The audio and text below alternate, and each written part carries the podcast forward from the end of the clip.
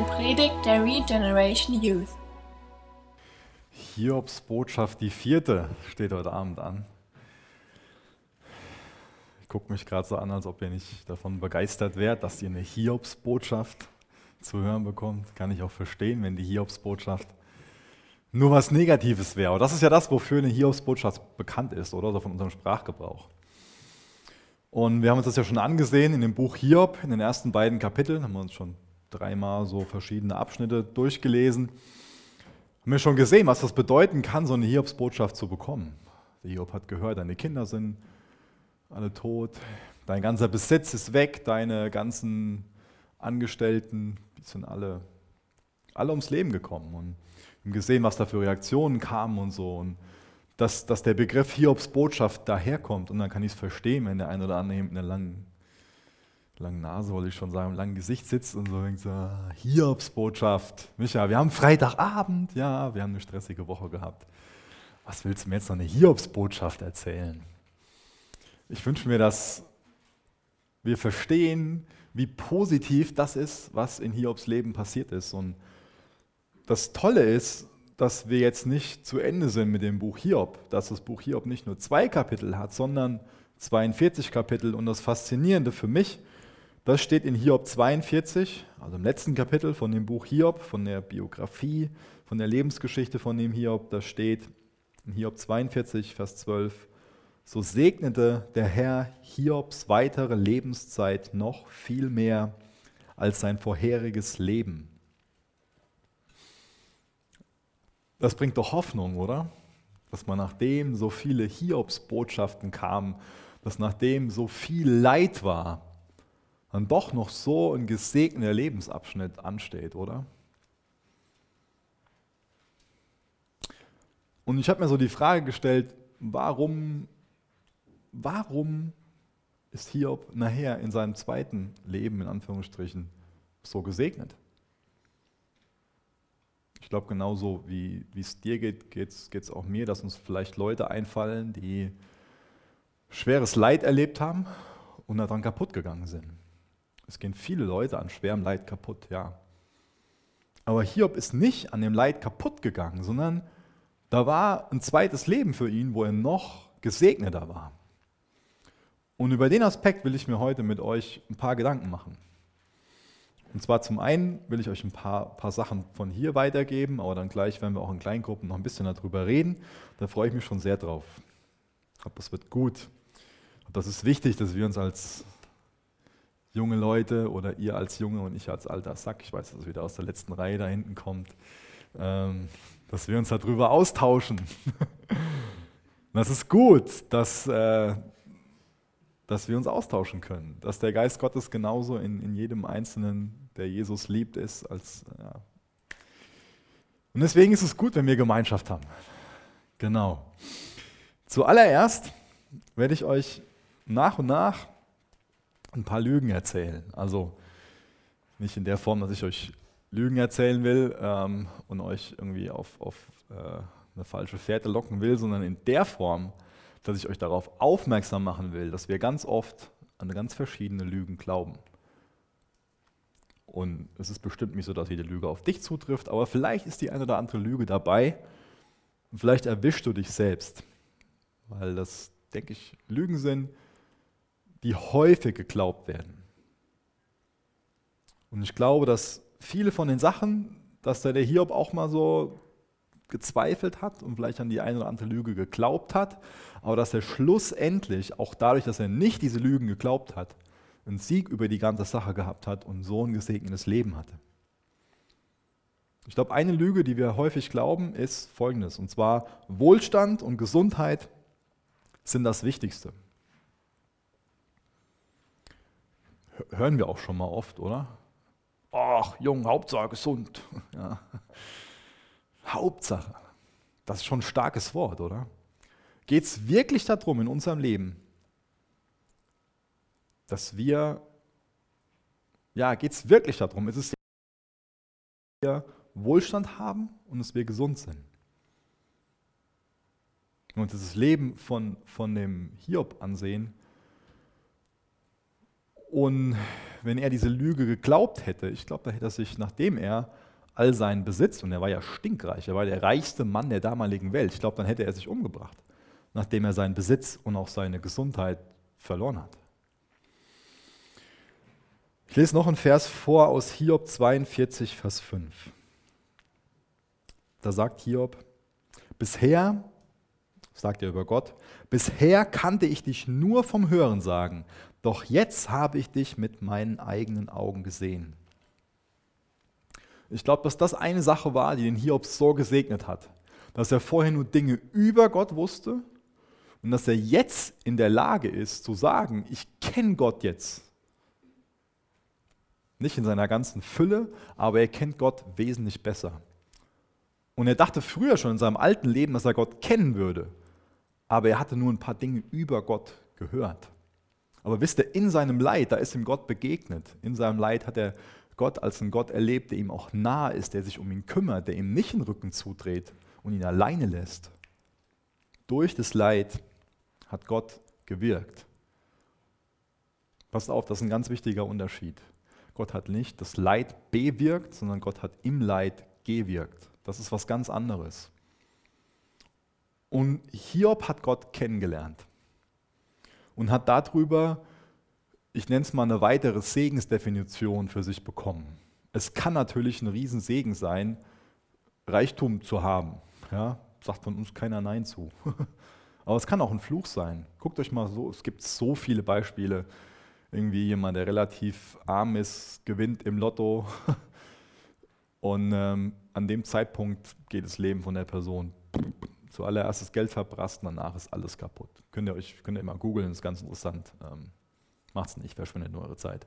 Ähm, nur Money, Money, das reicht nicht im Leben. In Gesundheit ja, das ist ein Segen, das stimmt. Aber es ist nicht alles, es gibt mehr im Leben. Und Hiob kommt zu einer sogenannten weiteren Segensdefinition, nämlich dass es ihm wichtig wird, Gott zu kennen dass es nicht nur die Äußerlichkeiten gibt, sondern dass er versteht, er kann in seinem Kopf frei sein. Das ist was, das ist was Wichtiges, oder? Wisst ihr, was ich meine? Ich kann das schlecht in Worte fassen, dieses im Kopf frei sein. Hiob war frei. Er hat sich nicht davon einsperren lassen, dass er gerade krank ist, dass er was verloren hat, sondern er war wirklich frei in seinem Kopf.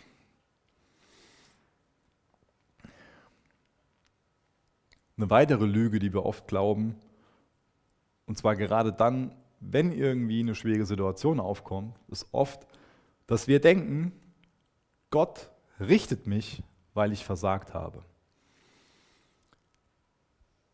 Oder vielleicht noch einen Schritt weiter, dass wir so denken, Gott ist sadistisch, er hat Freude daran, mir gerade einen reinzuwürgen, weil ich mich falsch verhalten habe. Vielleicht weil ich nicht genug Bibel gelesen habe oder nicht oft genug im Gottesdienst war oder Punkt, Punkt, Punkt.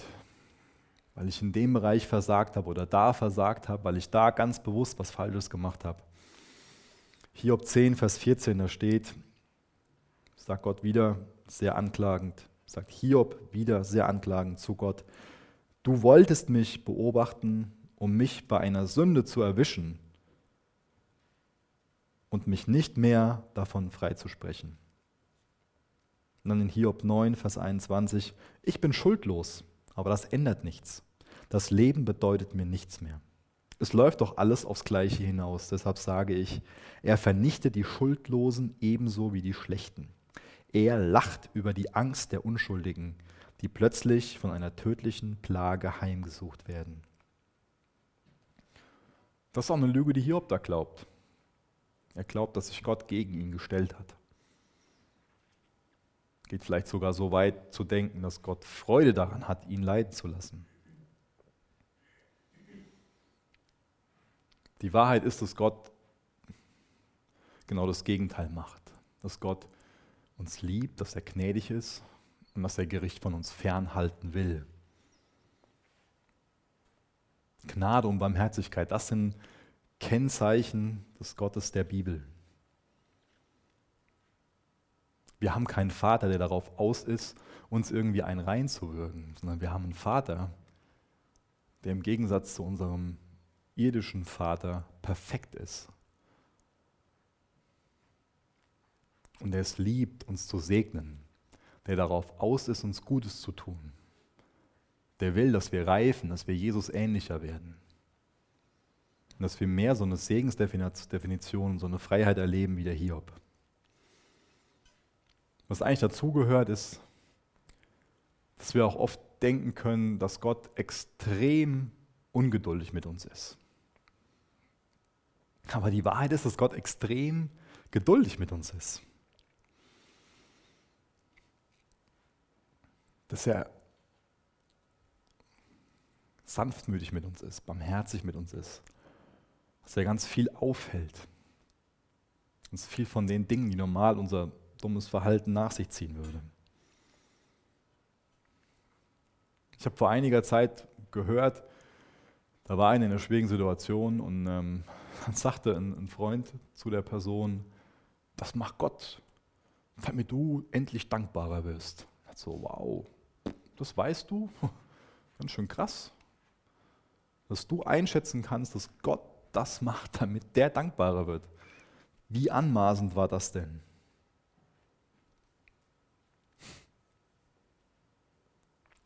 Ich habe das eben schon mal betont. Gott bewirkt nicht das Leid, aber er wirkt im Leid. Vielleicht warst du in einer schwierigen Situation und bist dadurch dankbarer geworden. Das ist toll, dass du dankbarer geworden bist. Aber Gott hat dir nicht bewusst diese schwierige Situation geschickt, damit du dankbarer wirst. Aber er will im Leid wirken. Und dann kann das nur Frucht sein, dass wir dankbarer werden. Ja. Und deswegen ist es auch falsch für uns, wenn wir nur darauf aus sind, aus schwierigen Situationen herauszukommen. Und wir sollten natürlich auch nicht irgendwie so masochistisch sein und meinen, wir müssen in eine schwierige Situation hineinkommen, damit wir reifen. Das will ich euch auch nicht erklären. Und es ist natürlich auch nicht falsch zu beten, dass du schnell aus der Situation rauskommen willst. Ich mache das auch, wenn ich in schwierigen Situationen, wenn ich irgendwie was Krankheit oder was Finanzielles oder egal was, natürlich bete ich dafür, Herr, bitte gib mir das, was ich, was ich da gerade gerne haben will. Angenommen Gesundheit. Natürlich bete ich darum. Aber ich wünsche mir für mich, dass ich diese Situation nicht einfach ungenutzt verstreichen lasse. Weil schwierige Situationen auch viele Chancen mit sich bringen. Ich weiß, dass das eine unangenehme Sicht ist, aber das ist so, ein Goldnugget, was ich euch mitgeben will. Das sind auch Chancen zu, zu einer Veränderung.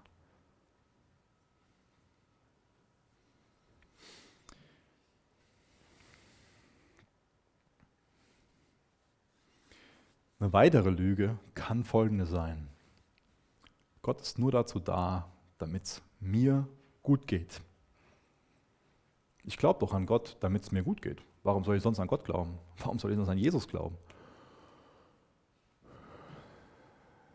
Ich glaube an Jesus, damit er mir Gesundheit gibt, damit ich nie in Schulden bin, damit ich nie Stress mit irgendwem habe. Und wenn eine schwierige Situation aufkommt, dann frage ich Gott, warum ich? Warum nur ich? Warum greifst du jetzt nicht ein? Du kannst mich doch nicht lieben, wenn du das zulässt, dass ich jetzt hier nur fünf in Mathe geschrieben habe, obwohl ich gar nicht geübt habe.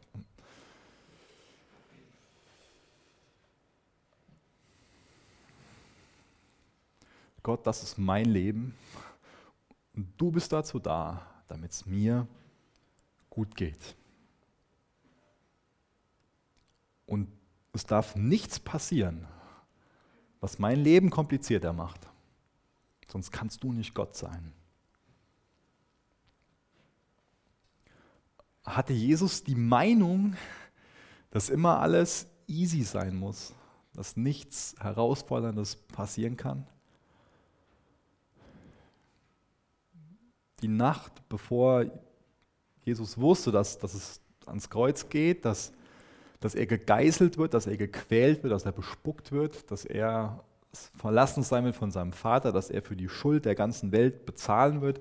Die Nacht vorher war Jesus im Garten Gethsemane und hat darum gebeten, hat gesagt, Herr, dieser, dieser Kelch, ein Kelch ist in der Bibel ein Bild für, für Leiden, der soll an mir vorübergehen, aber nicht mein Wille, sondern dein Wille geschehe, Gott.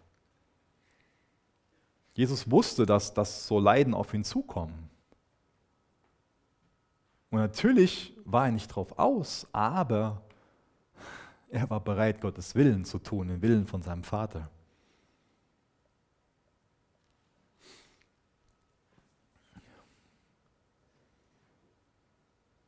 Ist Gott nur dazu da, damit es mir gut geht? Ist das eine richtige Sicht auf Gott?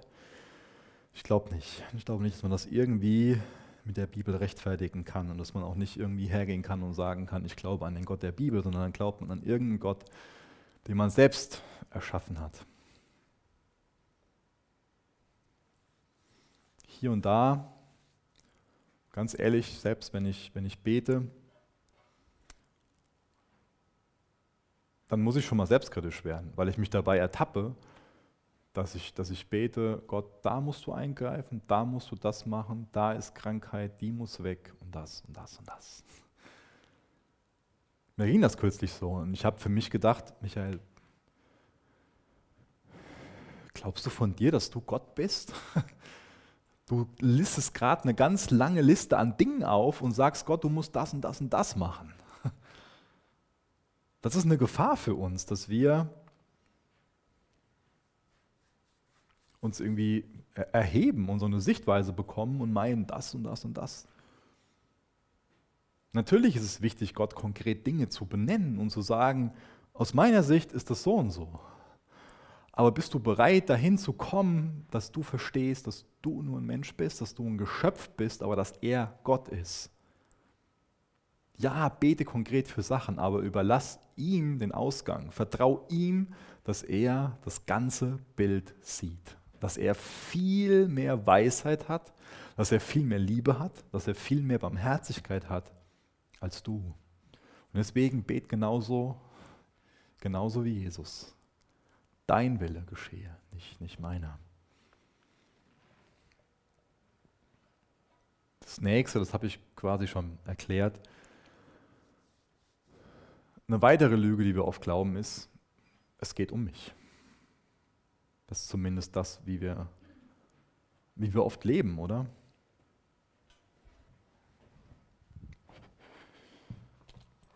Ich glaube, dass wir so eine Sucht nach Anerkennung haben. Ja? Ganz ehrlich, ich würde mich jetzt am liebsten hier hinstellen und ein Selfie mit euch machen, wenn ich das noch hinkriege. Das poste ich gleich. Schreibt man drunter, heute haben sich wieder 50 Jugendliche bekehrt. Ich bin's. Haben wir nicht schon mal so eine Tendenz, oder? Ich habe das jetzt in einem amerikanischen Blog gelesen, und zwar wurde da unsere Generation als Glory Junkies bezeichnet. Ich weiß nicht, wie man es gut übersetzen kann. Aber dass wir süchtig sind, dass wir, dass wir Junkies nach Anerkennung sind.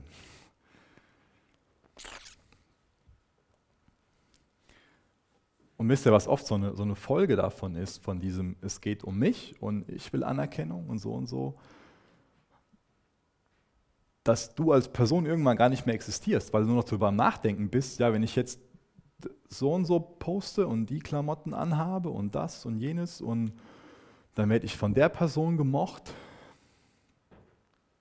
Wenn ich das und das sage und das und das trage und so und so mich verhalte, und irgendwann bist du, bist du überhaupt niemand mehr, weil du nur noch so eine, so eine Maske aufziehst für irgendwen anders.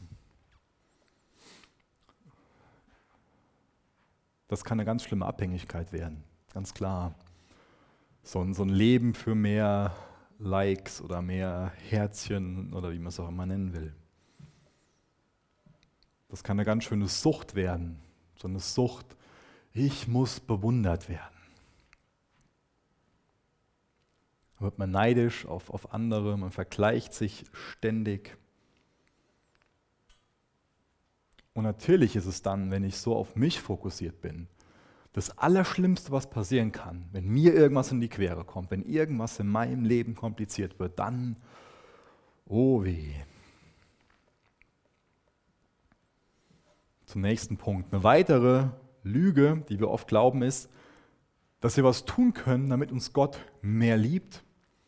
Und dass wir vielleicht auch so weit gehen und sagen, wenn wir fromm genug sind, wenn wir heilig genug sind, dann wird Gott Leid von uns weghalten. Das ist Unsinn. Ich lese brav meine Bibel. Ich bin im Gottesdienst. Ich komme sogar freitagsabends in die Jugend. Ich diene da sogar. Und deswegen muss Gott mich segnen, indem er Leid von mir weghält.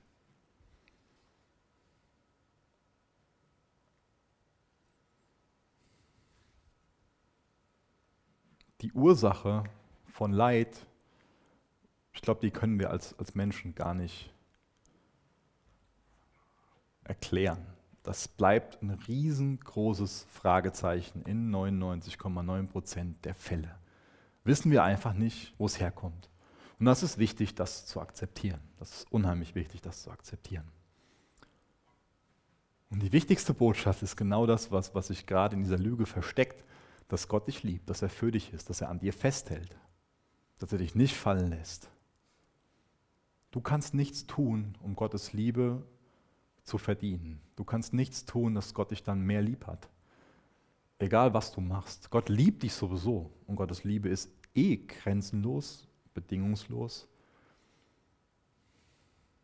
So einen wunderbaren Vater haben wir. Eine andere Lüge ist oft, dass wir meinen, dass wir Gott mit unserem Verstand erfassen können. Glauben wir schon mal.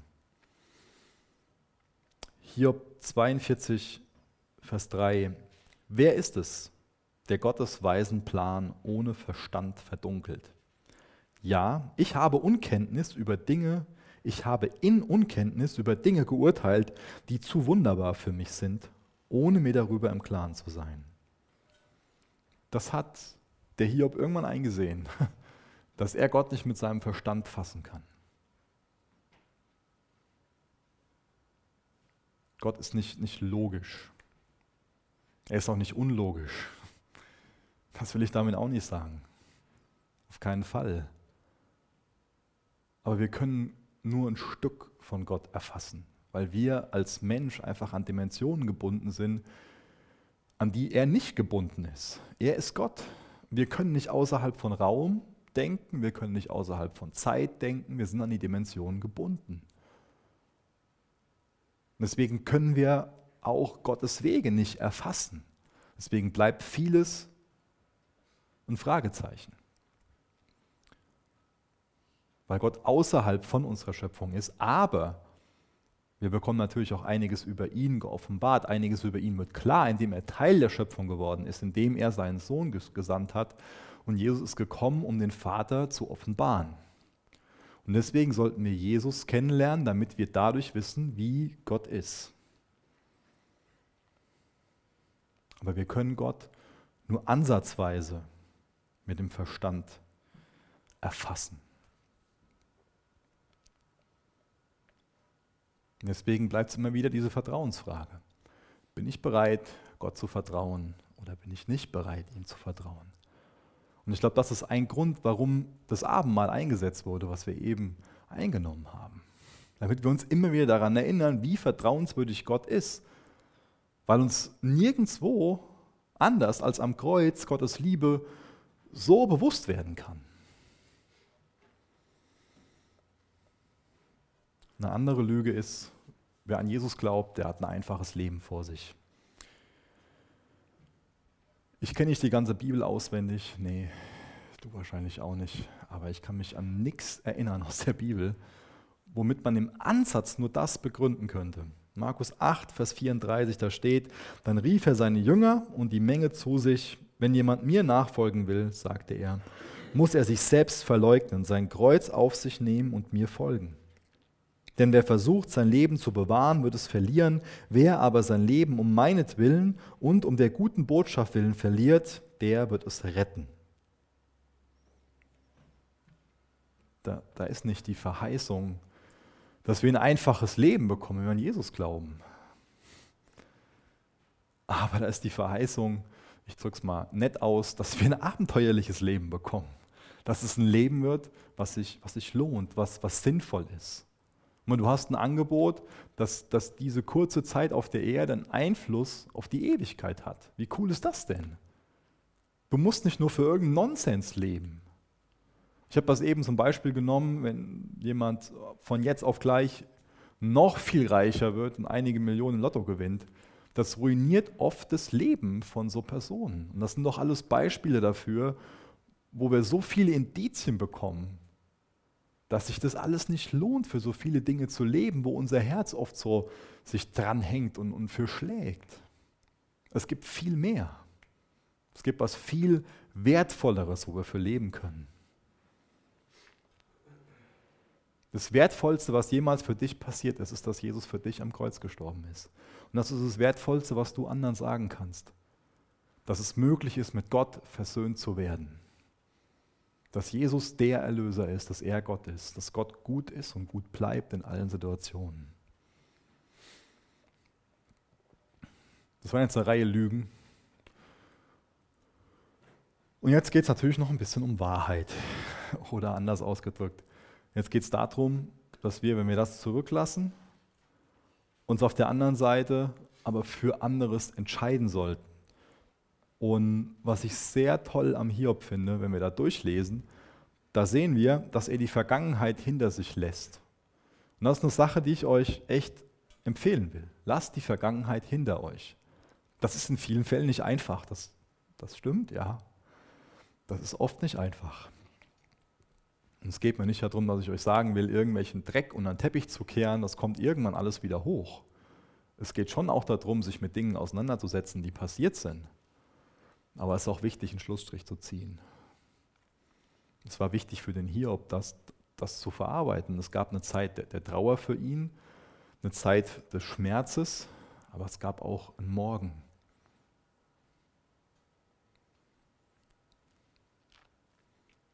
Eine weitere Sache, die wir von Hiob lernen können, ist die Entscheidung, ich lehne es ab, aufzugeben.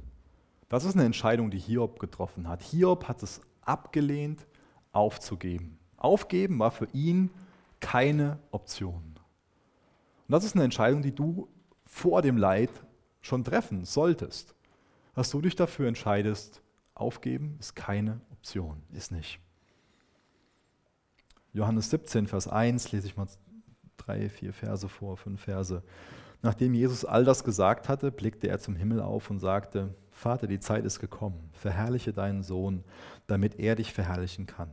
Denn du hast die Macht über alle Menschen auf der ganzen Welt gegeben. Er schenkte allen, die du ihm gegeben hast, das ewige Leben. Und das ist der Weg zum ewigen Leben, dich zu erkennen, den einzig wahren Gott und Jesus Christus, den du in die Welt gesandt hast. Ich habe dich hier auf Erden verherrlicht, indem ich alles tat, was du mir aufgetragen hast. Und nun, Vater, verherrliche mich mit der Herrlichkeit, die wir schon teilen, ehe die Welt erschaffen wurde. Das war auch eine Entscheidung für Jesus. Das sind Worte auf, seinem, auf seiner letzten Wegstrecke, die er, die er gesprochen hat. Für ihn war Aufgeben keine Option. Ich habe eben schon was zum Garten Gethsemane gesagt. Natürlich wollte er das nicht im Sinne von, oh ja, toll. Natürlich nicht. Aber er wusste, dass das der einzige Weg ist, damit wir ewiges Leben haben können, damit du mit Gott versöhnt werden kannst. Und deswegen war Aufgeben für ihn keine Option, weil er wusste, er kann Gott nicht, Gott kann natürlich sich selbst erfassen, aber es geht darum, dadurch war Rettung möglich. Aber wir, wir kennen nicht das ganze Bild im Gegensatz zu Jesus vor dem Leid. Und deswegen ist es für uns so wichtig zu sagen, Gott, ich kann dich nicht mit meinem Kopf fassen, aber trotzdem vertraue ich dir, für mich hindurch.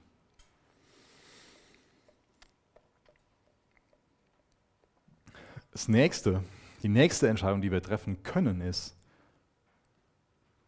dass wir die Entscheidung treffen, ich werde einen Unterschied machen. Jesus, du darfst mich gebrauchen. Ist das eine Entscheidung, die du treffen willst, dass du Gott sagst, ich will einen Unterschied machen, du, du darfst mich gebrauchen. Wisst ihr, wir können so viele Ausreden vorbringen, dass wir nicht geeignet sind, dass wir nicht die Fähigkeit haben, dass wir nicht das und das und das. Und es gibt für uns alle Situationen, wo wir sagen können, ja, die Person hat mich verletzt und das war so kompliziert und deswegen kann ich nicht. Das hätte Hiob auch sagen können. Aber guck mal, Hiob hat an Gott festgehalten in seinem Leid und deswegen ist er für uns heute noch ein Segen. Deswegen hilft er uns heute noch mit Leid umzugehen. Und genauso kannst du ein Segen für ganz viele um dich herum werden wenn du dich dazu entschließt, Jesus, du darfst mich gebrauchen. Eine andere Sache, für die sich Hiob irgendwann entschieden hat, war, dass er auf Gott geschaut hat. Dass er die Perspektive hatte, ich schaue auf Gott und nicht auf das ganze Leid. Ich muss mich daran erinnern, als meine Frau mit dem Ben Ole schwanger war, da war das besonders heftig. Auf einmal haben wir nur noch Schwangere gesehen. Vorher fallen mir keine schwangere Frauen auf. Aber wenn meine eigene Frau schwanger ist, auf einmal fallen mir die auf. Oder ich höre immer noch meine Kinder, wenn wir Auto fahren, alles Mögliche schreien. Es hat damit angefangen, dass der Ben Ole irgendwann, wie alle Jungs, ein riesengroßes Interesse an LKWs bekommen hat. Dann sitzt er hinten in seinem auf seiner Erhöhung in seinem Auto sitzt da und guckt aus dem Fenster und Elka, Elka, Elka. Vorher sehe ich keine LKWs. Auf einmal fahre ich irgendwo lang und ich sehe nur noch LKWs, weil mein Sohn ständig Elka, Elka. So könnte ich jetzt verschiedene Beispiele nennen. Warum sage ich das? Ich sage das, dass unsere Perspektive einen riesengroßen Einfluss hat. Auf einmal sehen wir nur noch Schwangere, auf einmal sehen wir nur noch LKWs. Und genauso kann es sein, dass wir im Leid nur noch Leid sehen. Es kann aber auch sein, dass wir im Leid die Perspektive haben und Gott vor Augen haben. Und das ist eine Perspektive, die Hiob bekommen hat.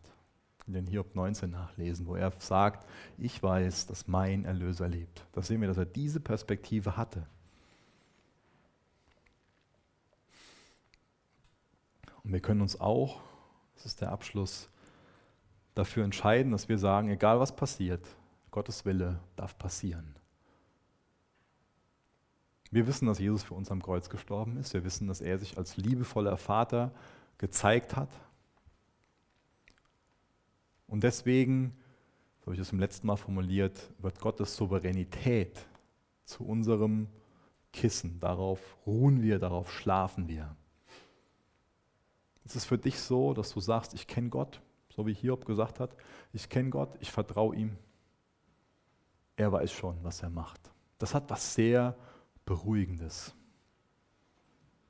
Ja, es ist gerade schwierig, aber ich ruhe in Gott. Ich habe heute ein paar Fragen vorgelesen, die der Hiob Gott gestellt hat. Und im Leid stellen wir Gott meistens sehr viele Fragen. Ich finde es interessant, das könnt ihr euch mal durchlesen am Ende von, von dem Buch Hiob. Da stellt Gott quasi als Antwort auf die ganzen Fragen vom Hiob, dem Hiob 56 Fragen.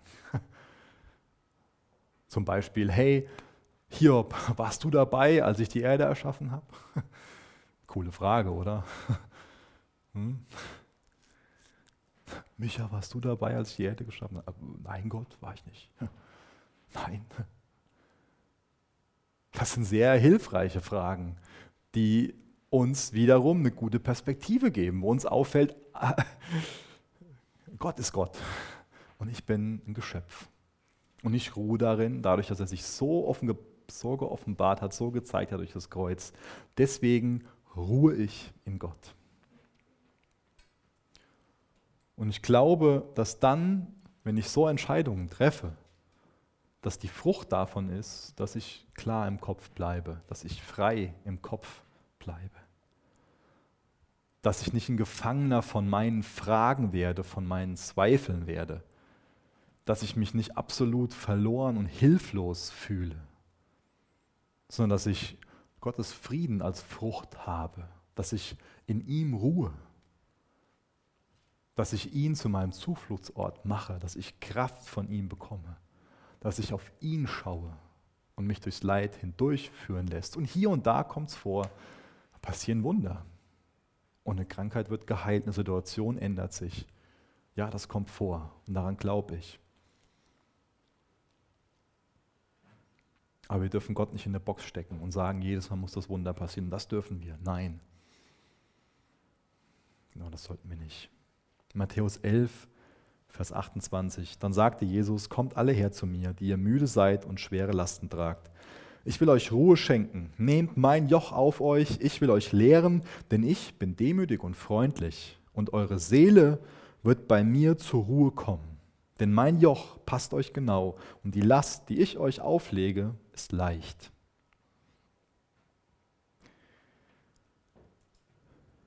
Eure Seele wird bei mir zur Ruhe kommen. Jesus, das ist unser Gebet, dass du uns diesen Glauben gibst, Herr. Mach uns klar im Kopf. Ich möchte dich bitten, dass wir diese Lügen nicht länger glauben, sondern ganz bewusst ablehnen, an diese Lügen zu glauben. Und ich möchte dich bitten, dass du uns hilfst, diese Entscheidungen zu treffen, Stück für Stück. Danke, dass wir bei dir Ruhe finden, Herr. Ich möchte dich bitten, wenn jemand hier ist, der noch keine Ruhe in dir gefunden hat, dass er heute Abend bei dir genau diese Ruhe findet, Herr. Danke, dass du Gott bist. Danke, dass du weißt. Allein das Wissen, dass du weißt und dass du gut bist, das beruhigt uns, Herr. Danke, dass du Gott bist. Amen. Danke für das Anhören der Predigt. Weitere Informationen findest du unter www.regenerationyouth.de.